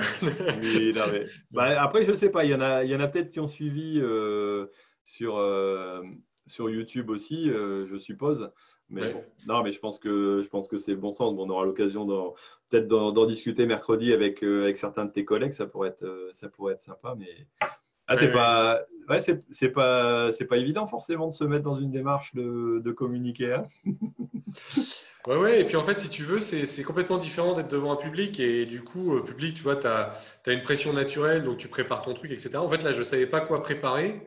Donc, ça fait un peu bizarre d'y aller euh, la fleur au fusil, tu vois, en disant, bon, euh, bon après, tu as, géré ça de main de maître et on voit que tu as l'habitude. Mais, mais ouais, au début, je, me demandais un petit peu comment ça allait se, passer. Ouais, bah, c'est normal. Mais après, c'est vrai que je j'ai toujours un minimum de structure. Sais à peu près les questions que je vais poser globalement. Mais, ce qui est intéressant aussi, parfois, c'est de voir les réactions euh, voilà, des, au niveau des commentaires, voir euh, les, questions qui peuvent être plus posées. Parce que moi, il y a des sujets qui peuvent m'intéresser, mais les auditeurs, ça peut être euh, d'autres. Mmh.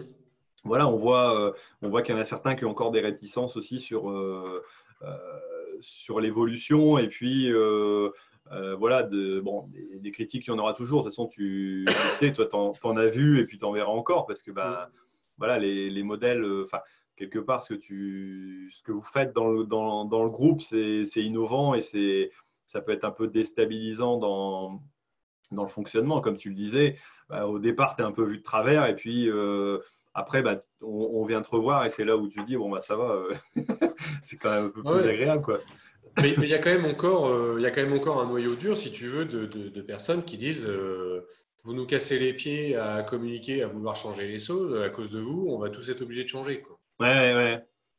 Et ça, euh, parce qu'à la limite, la question ACS, pas ACS, bio, pas bio, etc.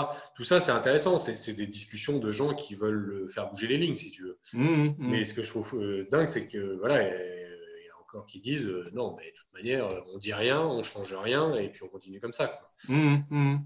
Ouais, alors le problème, c'est que c'est une politique qui a été, qui a été pratiquée parfois aussi euh, dans le passé. Puis pour finir, tout à coup, quand l'écart se fait de plus en plus grand, et je pense que c'est le cas avec la, population et puis les, politiques, quoi, à un moment donné, c'est eux qui décident à notre place, c'est plus nous qui pouvons proposer des solutions parce qu'elles ont été appréhendées. Et si on n'a rien à proposer derrière, à un mm. moment donné, de toute façon, ça va nous tomber sur la tronche, quoi qu'il arrive. Quoi.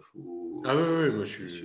Voilà, je, pense que là-dessus, euh, là-dessus, il faut être un peu, un peu proactif. Quoi. On le voit. Euh, de toute façon, dans, la vie, c'est comme ça. Et, pense qu'on va, et penser qu'on va pouvoir rester comme on était euh, jusqu'à maintenant, tranquillement, en se cachant, mm. c'est délicat. Quoi. Tu prends n'importe quel chef d'entreprise, quel patron de PME, etc. Euh, la majorité de son boulot, c'est d'essayer de comprendre ce que sera fait demain euh, pour mmh. adapter son outil. Quoi. Mmh, mmh. Donc, euh, je pense que nous, c'est aussi la base de notre métier. Quoi. C'est, vraiment. Il y a, le, débat sur le glyphosate, sur les phytos, sur tout ça. On n'est pas forcément d'accord sur la façon dont c'est fait, sur le tempo, etc. Mais je veux dire, il y, a quand même une pression sociétale qu'on ne peut pas ignorer. Je veux dire, c'est. on ne peut pas faire comme s'il ne se passait rien. C'est pas possible. C'est comme, euh, c'est comme les. Enfin, je prends les constructeurs de voitures aussi. Moi, il y a, il y a 3 ans ou 4 ans, euh, si on veut prendre un, parallèle, euh, les gars disaient ah Ouais, non, la voiture électrique, laisse tomber, c'est pas la peine, on n'en aura jamais, ça va pas aller. Tu voyais chez tous les concessionnaires, moi, les, j'avais été faire le tour un petit peu pour regarder les voitures et non, l'hybride, faut pas, l'électrique, c'est pas la peine, on va rester dans le thermique, vous inquiétez pas, ça va aller.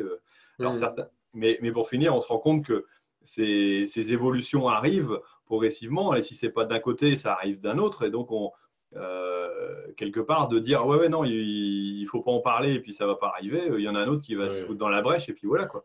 C'est clair. Euh, après, la solution miracle, c'est pas pour ça que l'électrique, c'est la solution miracle dans, dans la voiture. Mais, non, mais ça fait bouger les lignes. Mais ça fait bouger les lignes. à un moment donné, euh, bah, il va bien falloir changer de, de système. Quoi. Et, et forcément, bon, on se retrouve avec des choses qui sont, qui, sont, qui sont différentes et qu'il faut gérer. Mais si on n'a pas pris un peu d'avance, ben, on est forcément en retard d'un wagon. Quoi. Donc, euh, c'est clair.